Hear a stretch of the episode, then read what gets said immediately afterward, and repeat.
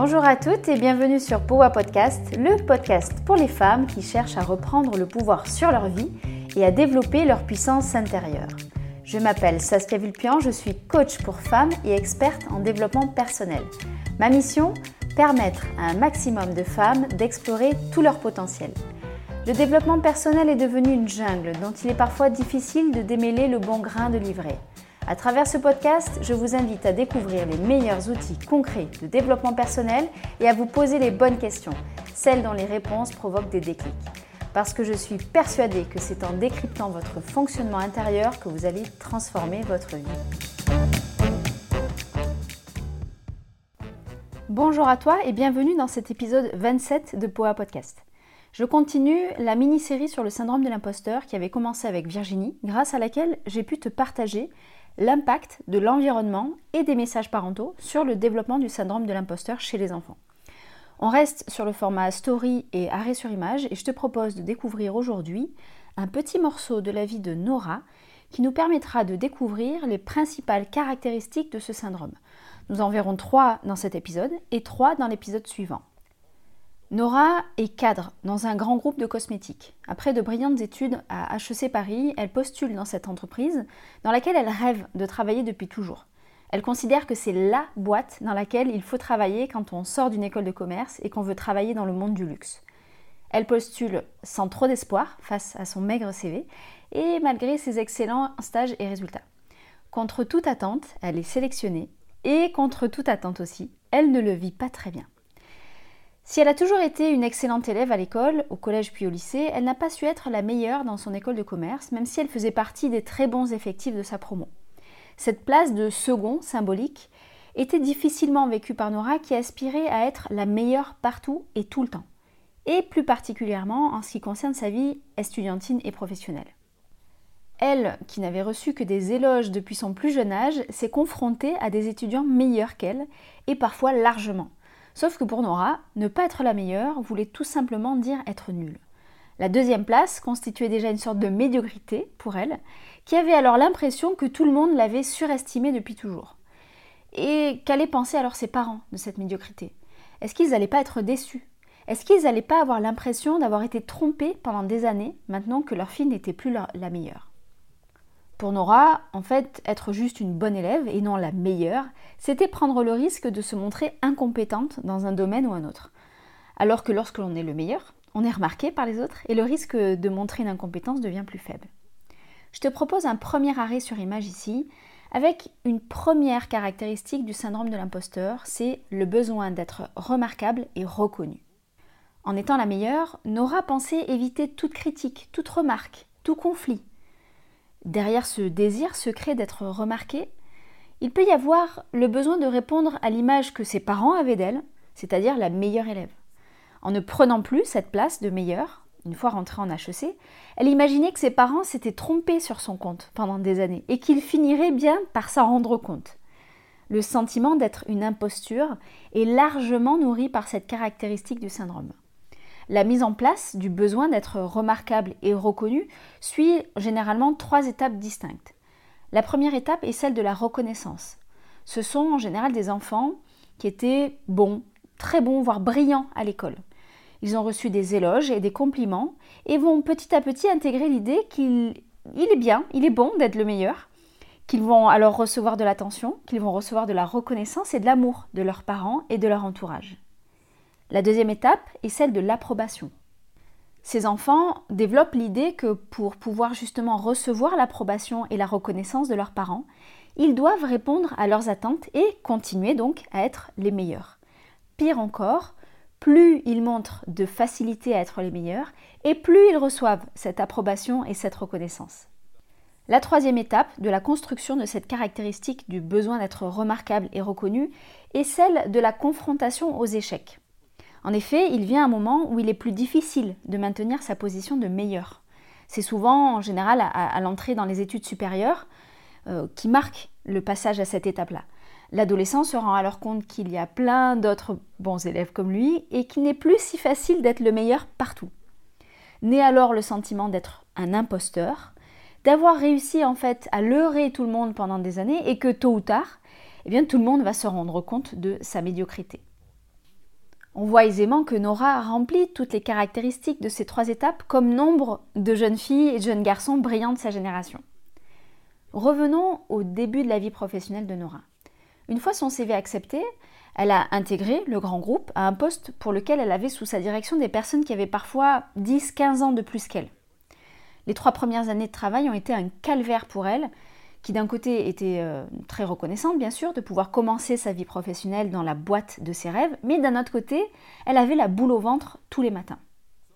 Le fait que son CV ait été accepté dès la sortie de l'école n'a pas été positif, comme je te le disais tout à l'heure, euh, pour Nora qui a développé beaucoup de craintes face à ça. Elle avait bien sûr peur de ne pas être à la hauteur des attentes de son N plus 1 et du DRH. Mais c'est pas tout. Nora avait peur d'être rejetée par certaines amies qui avaient vu leur CV refusé dans plusieurs grands groupes. Elle avait peur que ses frères et ses cousins la trouvent hautaine de travailler dans le monde du luxe alors que eux vivaient difficilement de petits boulots précaires et, et elle avait peur qu'ils la rejettent. Elle avait peur de ce que cette réussite sociale entraînerait comme changement de façon de vivre, de façon de penser. Elle avait peur de décevoir ses parents si elle ne réussissait pas alors qu'ils mettaient tant d'espoir dans leur petite dernière qui allait enfin casser l'héritage social précaire et, comme le disait son père, réussir sa vie. Les années ont passé, Nora a pris du grade, elle est aujourd'hui respectée dans son travail malgré son jeune âge, la DRH a de belles ambitions pour elle dans la boîte, pourtant Nora ressent toujours beaucoup de stress et de pression chaque matin. Elle estime n'avoir pas mérité d'intégrer la boîte aussi jeune. D'avoir pris du grade au bout de quelques années, c'était trop rapide pour elle. Elle a du mal à y croire encore. Elle estime qu'elle euh, n'était pas encore tout à fait mûre pour le poste qu'elle avait. Et elle trouvait que finalement son N plus 1 s'était peut-être précipité pour lui proposer une promotion aussi rapidement. Quand on lui parle de sa réussite, elle dit qu'elle a eu beaucoup de chance, qu'il manquait de personnel au moment où elle a postulé, qu'elle a aucun mérite, qu'il se trouve qu'un poste s'est libéré au bout de 24 mois euh, alors qu'elle était dans la boîte et que bah, son N plus 1 l'avait à la bonne et que c'est pour ça qu'elle a eu cette promotion, etc. Faisons un deuxième arrêt sur image ici. Toute cette partie de la vie professionnelle de Nora illustre parfaitement une deuxième caractéristique du syndrome de l'imposteur, la peur et la culpabilité vis-à-vis de la réussite. C'est une caractéristique difficile à avouer parce que les personnes qui vivent avec le syndrome de l'imposteur ont tendance à toujours minimiser leur réussite. On retrouve généralement ici des personnes qui pourraient avoir ce qu'on peut appeler une réussite prématurée, comme Nora qui intègre un grand groupe sur un beau poste dès sa sortie des études. Nora, en fait, n'était tout simplement pas prête mentalement à se confronter à une telle réussite. On retrouve alors la peur d'être trop différente des autres, d'être trop intelligente, trop compétente, trop douée, et par là même de subir le rejet de l'entourage. Et c'est ce que vit Nora avec ses frères, ses cousins, mais aussi ses amis qui n'ont pas obtenu le poste de leur rêve. Il y a aussi la peur de décevoir ceux qui ont placé un grand espoir en nous, d'être démasqués face à notre incompétence patente. Cette caractéristique est particulièrement présente chez les femmes, à cause d'un stéréotype de genre dans lequel la compétition et l'ambition sont davantage valorisées chez l'homme que chez la femme. Cette culpabilité vis-à-vis de la réussite conduit donc les personnes à avoir l'impression de ne pas mériter leur succès. Elles vont ainsi trouver toutes les raisons externes possibles pour le justifier, puisqu'elles ne considèrent pas avoir les compétences pour. C'est ce qu'on appelle le processus d'attribution externe. C'est-à-dire, et c'est quasi systématique chez les personnes avec syndrome de l'imposteur, que toutes leurs réussites sont dues selon elles au hasard, à la chance ou à une coïncidence. Par contre, et on le verra dans une prochaine caractéristique, les échecs subissent un processus d'attribution interne cette fois-ci, c'est-à-dire qu'ils sont systématiquement dus à l'incompétence de la personne. Mais on en reparlera. Il faut noter que les personnes qui ont ce syndrome sont des personnes qui réussissent bien, voire très bien, avec des signes extérieurs objectifs de réussite et de succès. Mais à cause du processus d'attribution externe, le plaisir du succès est de courte durée, voire complètement absent, parce que ces personnes ont l'impression que si elles célébraient leur succès, ce serait comme tromper leur entourage. Ce serait prendre le risque d'être démasquées, puisque pour elles, elles ne méritent pas ce succès, puisqu'il est dû à la chance ou au hasard. Cette peur de la réussite et du succès est ambivalente parce que ces personnes ont autant peur de réussir que besoin de prouver leurs compétences aux autres et à elles-mêmes, pour en fait éloigner le risque d'être démasquées. Revenons quelques minutes au parcours de Nora. Plus elle prenait du galon et de l'influence dans sa boîte, et plus ça devenait difficile pour elle.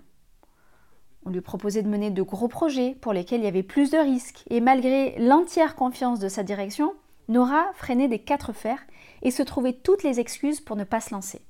Il y a une situation en particulier qui a été difficile pour Nora. C'est un concours organisé en interne où une seule équipe remportait la possibilité de mener un projet innovant et ambitieux dans la boîte. C'était une situation où elle devait leader une des deux équipes avec tous les risques que ça pouvait comporter. Nora avait peur que cette compétition mette en avant qu'elle n'avait pas les épaules pour ce type de leadership et que tout le monde se rende compte qu'elle est beaucoup trop jeune et inexpérimentée pour avoir le poste qu'elle a actuellement. Cette situation était d'autant plus difficile pour elle que l'équipe concurrente devait avoir à sa tête une collègue qu'elle connaît très bien et qui termine systématiquement gagnante à tous les concours internes réalisés dans la boîte. Au bout de quelques semaines, Nora s'est fait porter pâle et a demandé à son bras droit de prendre le relais pour mener cette compétition à bien.